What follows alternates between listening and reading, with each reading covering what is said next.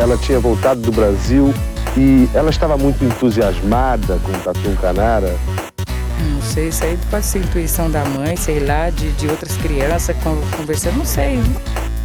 10! Nota 10! O senhor vai gostar, hein? Bebê diabo parou o táxi na avenida. Ao vivo? É muito pior.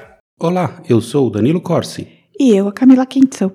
E hoje vamos ao século XIX, quando em 1862 o Império resolveu mudar o então sistema de pesos e medidas existentes no país para adotar o sistema francês. E quando esse novo sistema foi colocado em lei, o pau quebrou no Brasil, especialmente no Nordeste, e ficou conhecido como a Revolta do Quebra-Quilos. Tudo começou na Paraíba e rapidamente se espalhou pelo Pernambuco, Bahia, Alagoas e Rio Grande do Norte, com a população promovendo um verdadeiro quebra-quebra pelas cidades contra a imposição do novo sistema. Mas sabe como é? Nunca é só isso. Aproveitando da crise econômica do país, o governo resolveu aumentar impostos e tudo virou um grande caldo de revolta. Mas antes, vamos falar de nossos patrocinadores. Primeiro, o SiteGuy.dev, que se você nos ouve já sabe que eles são a empresa ideal para você chamar quando precisa de um novo website, e-commerce ou até um app. Preço camarada, prazo bem bom. E se falar que veio daqui, ganha ainda mais desconto. E agora o drinco. Camila, o que eles nos mandaram hoje? Hoje eles nos mandaram uma cidra. É a cidra quebrada del Chucal Brut, feita no Chile, no Chile e que promete ser cremosa, seca e de paladar frutado. Cremosa e seca. Cremosa e seca. E com apenas 7% de teor alcoólico, ou seja, quase nada. E o melhor de tudo é que ele é perfeito para combinar com sushis. Eu adoro sushi. Eu realmente adoro sushi. Eu sinto muita falta de sushi aqui na Alemanha. E você encontra essa belezinha por apenas R$ 49,90 lá no drinco.com.br. Então compre a cidra e coma com sushi. Por favor, por mim. Brinde história? Tchim, tchim. Tchim, tchim.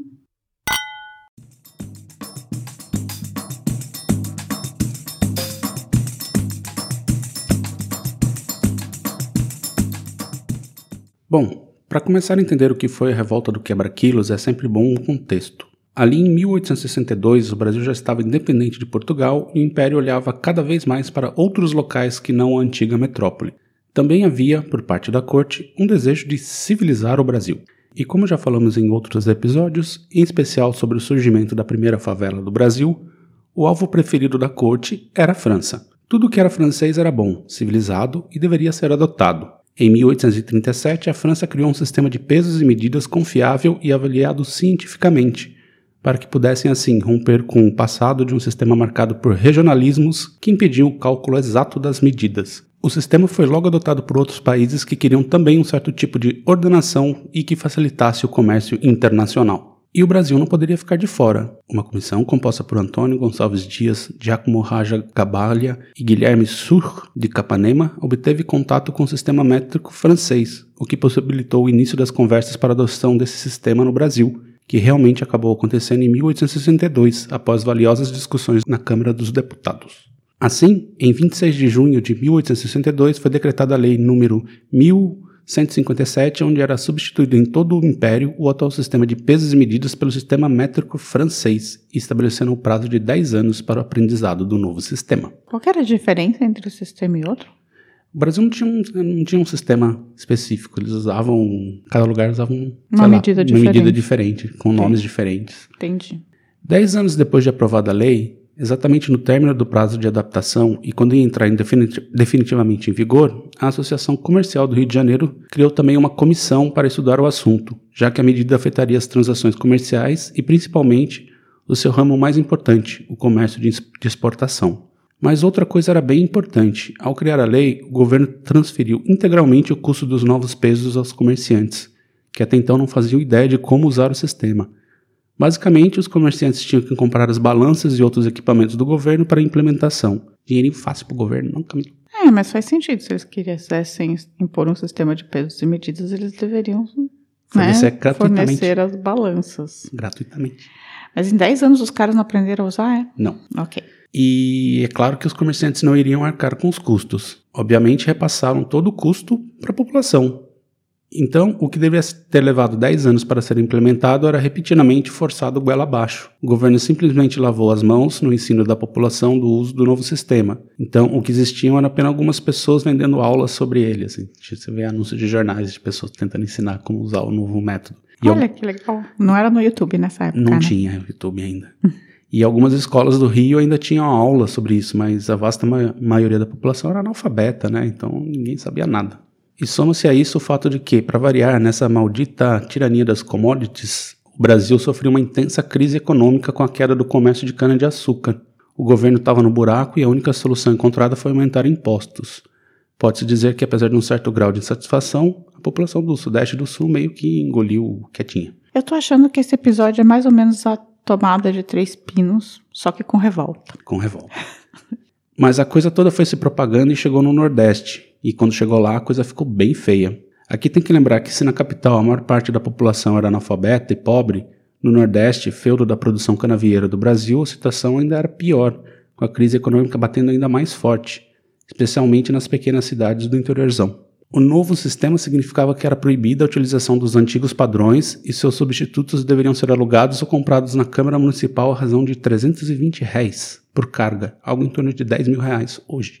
Caríssimo. Caríssimo. Fora isso, também foi criado o imposto de chão, cobrado dos feirantes que expunham no chão da feira as mercadorias que pretendiam vender. E também a nova regra de recrutamento militar, que estabeleceu que o alistamento seria feito por sorteio. Todavia, declarava que ficava isento quem pagasse uma contribuição financeira, fosse proprietário ou apresentasse um substituto. Gente, basicamente assim, olha, se você for rico, é por sorteio, mas se você for rico, você não precisa ir. Exatamente. Então, a prática seguida era sempre a de substituir recrutas pertencentes às famílias dos grandes proprietários por escravos ou jagunço. Mas espalhou-se o boato que a lei não faria distinção entre ricos e pobres. Além disso, quem não utilizasse os novos padrões de peso poderia ser punido com prisão de 5 a 10 dias e pagaria multa. Ah, 5 a 10 dias não é tanto. Não, Não, mas multa. paga multa, né? E a galera ficou putaça, os fudidos de sempre com os aumentos de preço, já que os comerciantes repassavam os custos. Os comerciantes, por sua vez, estavam putos por terem comprar material que não queriam e ainda pagar imposto extra, né? Tipo imposto de chão. E os ricos estavam putaços porque os filhotes teriam que servir às forças armadas, mas era só o boato. Ah, tá, isso não era verdade. A lei era o contrário. a lei era o contrário, mas ninguém sabia direito. Né? Entendi. E tudo isso com aquele componente que já falei, né? O governo estava cagando para ensinar a população a usar. No Nordeste, então, nem passava pela cabeça da corte, né? Exceto o dinheiro que vinha de lá, né? Não tava nem aí.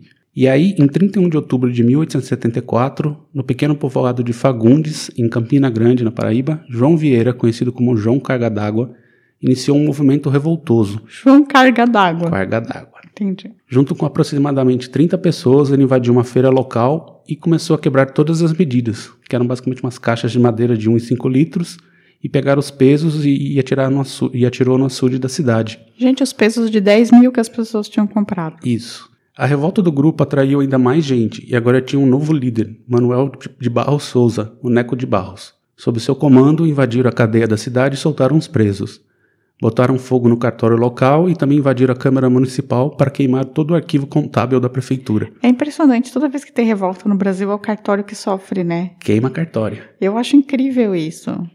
Eu fico pensando se seria assim hoje em dia também. Acho que hoje nem tanto. né? Porque é tudo digital, né? Digital. Quebra o servidor. Queima É, o servidor. que- Queimar servidor é bom.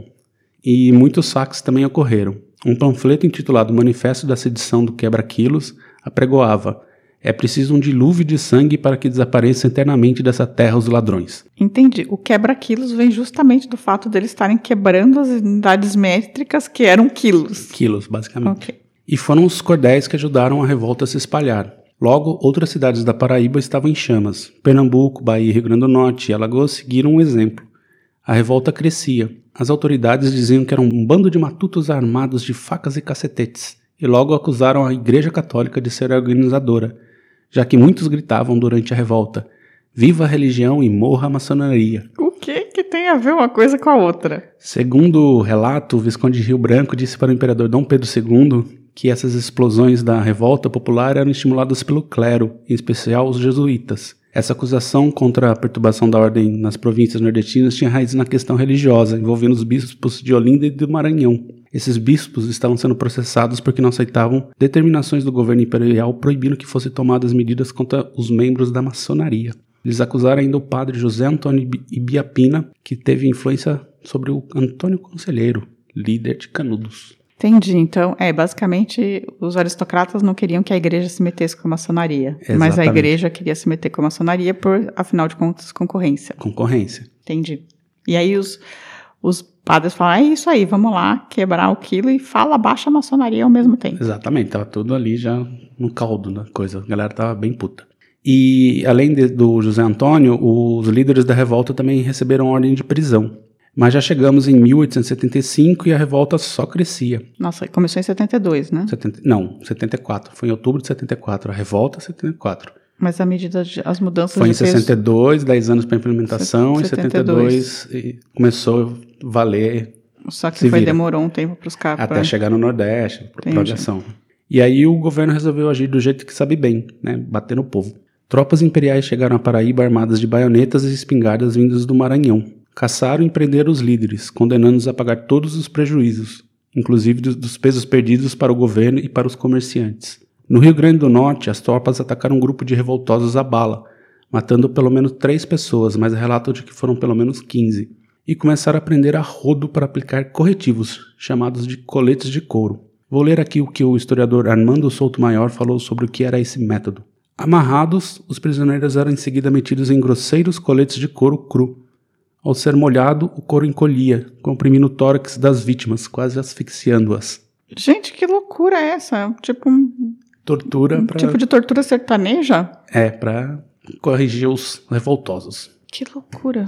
E aí, com a implementação desse método, né, do, do couro aí, a granel, a revolta foi se arrefecendo, né, a galera não estava muito disposta. Por fim, por volta do final de janeiro de 75, a revolta estava debelada. E o governo continuou ignorando que as pessoas já estavam habituadas a ir aos mercados e feiras e comprar medidas de aguardente do reino, arrobas de toucinho, ou açúcar e alqueires de batatinhas, e tinham noção do quanto desses produtos iriam levar para casa.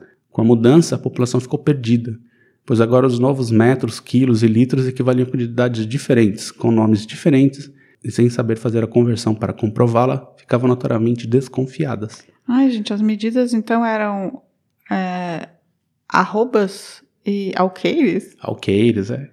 Que coisa mais maluca. Gente, quer dizer que as pessoas não iam lá e pedir um quilo. Foi só depois dessa revolta que as pessoas começaram a pedir um quilo de comida. Um quilo de comida. Quilo foi imposto à força. Tô curtindo. Mas apesar de- da história do- dos quilos, né, não se deve esquecer do componente da alta de preços e da queda de, de renda como fator preponderante, né? A galera tava se fudendo e aí acho que o- a questão do quilo foi gota d'água. Basicamente como toda a revolta do Brasil, né? Tá todo mundo zoado, aí, tipo, acontece alguma coisa que tira as pessoas de linha, porque, tipo, é um extra do que já tá super irritado. Aí a polícia vai lá e taca o cacete, mata alguns, tortura outros, e aí acaba a revolta. É, basicamente isso. O governo, a resposta do governo foi baixar o cacete ao invés de ensinar a galera a usar. Olha, se você usava, sei lá, é, arrobas, arrobas equivale a tanto e é isso. Não, preferiu baixar o cacete, né? E no final dessa revolta, assim, aconteceu, a população continuou perdida, não sabia, não teve nenhuma explicação de como usar o negócio. E ela só pagava mais pela comida e ganhava menos, né? O país não estava vendendo açúcar direito. Então, estava todo mundo fudido. Como sempre. Mas uma coisa curiosa é que a revolta ficou conhecida como quebra-quilos e foi adotada lá no Nordeste, né? Mas em 71, né, 1871, um pequeno grupo no Rio depredou alguns comércios na cidade gritando quebra os quilos, quebra os quilos. No Rio durou só uma tarde, no Nordeste que ela ganhou corpo. Ah, então já tinha acontecido É, foi um uma tipo- coincidência, né? O nome. É porque também fazia sentido ser o nome quebrar quilos, porque era nos quilos. É, não, então, eles adotaram esse nome por, por já saber que existia o quebra-quilos no Rio. Ah, entendi. Por fim, como lembrança dessa repressão, no Nordeste cantava-se a seguinte modinha: Sou quebra-quilos encoletado em couro, por vil desdouro me trouxe aqui, a bofetada minha face mancha, a corda, a prancha me afligir senti, e ao quebra-quilos desonrado, louco, é que tudo pouco quanto a infâmia faz. Se aqui contempla da família o roubo, ali no dobro flagelam mais. E aí, Camila? Você já conhecia a história do- da revolta do quebra-quilos? O que você achou? Não conhecia, eu não tinha a menor ideia de como tinha sido estabelecido esse sistema métrico no Brasil. Olha, vou te dizer que apesar da revolta, eu sou totalmente a favor do sistema. eu não gostaria nem um pouco de ter que vir, Arrobas? de lidar com arrobas com um sistema métrico baseado na aristocracia portuguesa. Polegadas? É, uma coisa tipo que tem na Inglaterra ou nos Estados Unidos, que é completamente absurdo. Assim. Então, eu fico muito feliz com o sistema métrico. É. Entendo que a população tenha se revoltado, mas mais por conta do. Não, na verdade foi. Se o governo tivesse ensinado direito, feito uma campanha para ensinar pessoas, acho que não teria tido esse problema todo. É, basicamente o sistema não era ruim, né? A verdade é o jeito que foi feito que foi ruim. E a repressão foi ruim, como sempre. Mas assim, isso é tipo. Terça-feira no Brasil. É, então, é assim, a gente pode ficar fazendo o mesmo episódio e aí só ficar trocando de nome, né? Nome. e de datas, assim, porque parece que acontece sempre a mesma coisa. Mas eu achei muito curiosa a história do, do sistema métrico e de pensar que isso, como isso foi feito, porque eu nunca tinha pensado sobre isso, imagino que os nossos ouvintes também não. É, ninguém é tão, tão dado, né? Assim, você já... É, sempre esteve lá, né? Nunca Você imaginei que em algum momento. chegou, e no século XIX, pensar, né? Tipo, ah, no século XIX mudou o sistema para o sistema que a gente tem hoje, que é tão simples e é tão comum pra gente. É, o sistema francês foi meio que adotado no mundo todo, exceto os de língua inglesa, né? A Inglaterra manteve o dele, não sei se tem algum outro que usa alguma coisa diferente também. É, eu não sei, mas eu gosto do sistema métrico de pesos e medidas também. Então é isso. Agora a gente vai dar uma pausa e já voltamos para o recadinho.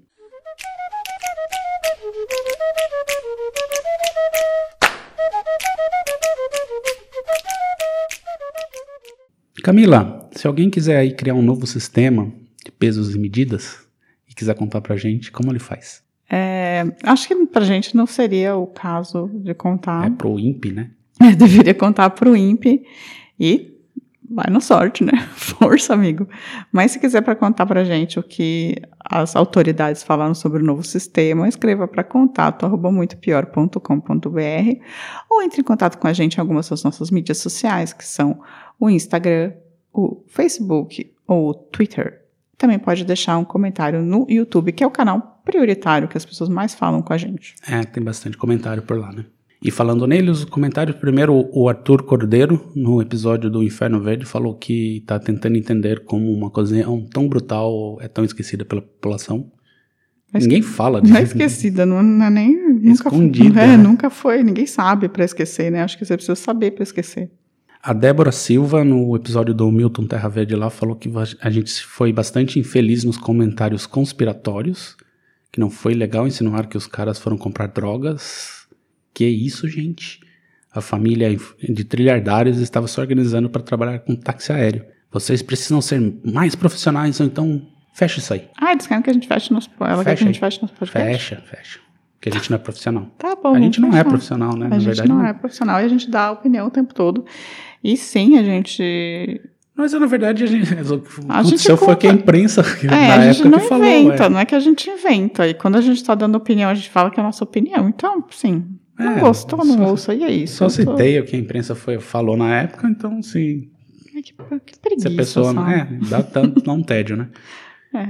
A Andrea Cubas falou que no episódio do voo da VASP, que já tinha pensado na hipótese de, do ataque de 11 de setembro, tiveram parte do seu plano inspirado no Brasil, foi insano, né? Ela tinha pensado nessa hipótese. Nossa, a gente, tá- a gente lança tendências. Várias tendências mundiais. Olha essa. E ela também surpreendeu que foi, no final das contas, foi um baixo número, né? De pessoas nesse voo que só um que morreu poderia ter Sim. sido muito pior. Ah, sim, poderia ter sido bem pior. Ao Mas... vivo é muito pior sempre. né? Sim. A Bruna, amiga do Giancarlo, falou que adorou o episódio e morreu de rir com o recado que o Giancarlo mandou e falou daquele português lá que. Enfim, aquele português lá. Ah, o cara que fez os comentários. Os é, comentários. se perdeu, se perdeu. Ah, que bom que gostaram. A greve, a greve teve um bom resultado. Eu achei que as pessoas não iam gostar muito do, do episódio da Ah, greve, pra falar a pois é. verdade. Mas, porque assim, é uma greve, né? Mas ele é realmente. É interessante ver que as coisas meio que continuam basicamente iguais. O Roberto José nos mandou felicidades, amigos, Ah, felicidades pra você também. também. E a Cassala, é isso? Cassala. Caça- É a, é a Caroline Salas. Caroline Sala. Que ela pede desculpas pelo sumiço, mas não deixa de ouvir nenhuma semaninha sequer, que adora a gente. E ela agradece o salve semanal. Então, salve. Salve, salve. Salve. É, a gente, a gente tem esses episódios que são um puro suco de tristeza do Brasil, mas assim, no final das contas, eu acho que sempre assim, a gente gosta de fazer esse podcast porque a gente aprende pra caramba no meio do caminho, né, Danilo? Sim, tem bastante história que a gente não fazia a menor ideia, né? Tipo, É. o próprio Inferno Verde, nunca tinha ouvido falar. Quando eu comecei a pesquisar, que eu descobri, nossa, existiu isso. Sim, hoje, hoje, por exemplo, eu descobri como foi instituído o sistema métrico do Brasil, que é uma é. coisa que eu não sabia. Com muita porrada. Tá vendo? E 20 você minutos. descobriu que dá pra torturar pessoas pondo coletinho de couro e, molhando. Esse é outro absurdo. É, eu descobri que eu já sei uma nova forma de torturar pessoas a uma moda meio brasileira, com coletinho de couro. Molha. Se bem que dá pra pegar esses caras, esses metaleiros alemão que Será tem que aqui. Será que rola? tem esses metaleiros velho alemão que andam com esses coletinhos de couro? Jogar água nele, vamos ver o que acontece. Enfim, esses foram que eu separei por aqui. Você tem algum outro que você lembra? É, tem sim, o Ricardo Cravo mandou um e-mail pra gente falando que adorou o fato da gente estar. da gente falar que ele é o pauteiro oficial, e você é o pauteiro oficial mesmo. Apesar de muita gente mandar dicas, você manda mais. E ele falou que acha que a nossa voz, que a nossa narração tá mais melíflua nos últimos Uia. tempos. Tá mais lenta, cadenciada, não sei. Tá aprendendo a fazer, né? Mas já a gente tá meditando. Eu, eu medito Talvez. muito. Aí eu fico mais calma. Danilo não. Não, mas eu também tô meditando. Tá. E acho que é isso. Giancarlo não escreveu essa semana? O Giancarlo escreveu. Giancarlo, ele, ele escreveu, contou mais uma das suas aventuras e, e mandou contou de umas compras que ele fez também. Black Friday. É, a gente. Não, foi antes. E, mas assim, a gente adora o contato de vocês, viu, gente? Por favor, Escrevam, Escrevam. compartilhem a gente, divulguem a palavra. Divulguem a palavra. E não usem coletes de couro. e uma coisa que a gente tem que dizer é que a gente vai ter mais dois episódios, eu acho. Dois episódios. E aí a gente vai tirar um, um mêsinho de férias. Exatamente. Férias Oi. de fim de ano. É, por razão de. Cansaço. Por razão de trabalhamos demais, ainda fazemos isso e cansa muito, gente. E também a gente consegue dar um tempo para estudar um pouco mais, assim, porque ler um livro por semana é difícil, viu? É, bem complicado. É, Às vezes tem que ver, ler o livro, ver o filme. é tipo, é a, é a tese e ler as reportagens. Então a gente quer um mêsinho de folga, a gente vai até de, acho que na metade de dezembro e a gente vai volta dia pausar. 14, 11. É, 14, por aí. E aí, acho que é dia tre- 14. Enfim, é, do dia a gente 14 e aí até janeiro a gente vai ficar fora. Tá bom? E é isso aí. Mas semana que vem estaremos de volta. Sim, com um novo episódio. Tchau, tchau. Um beijo!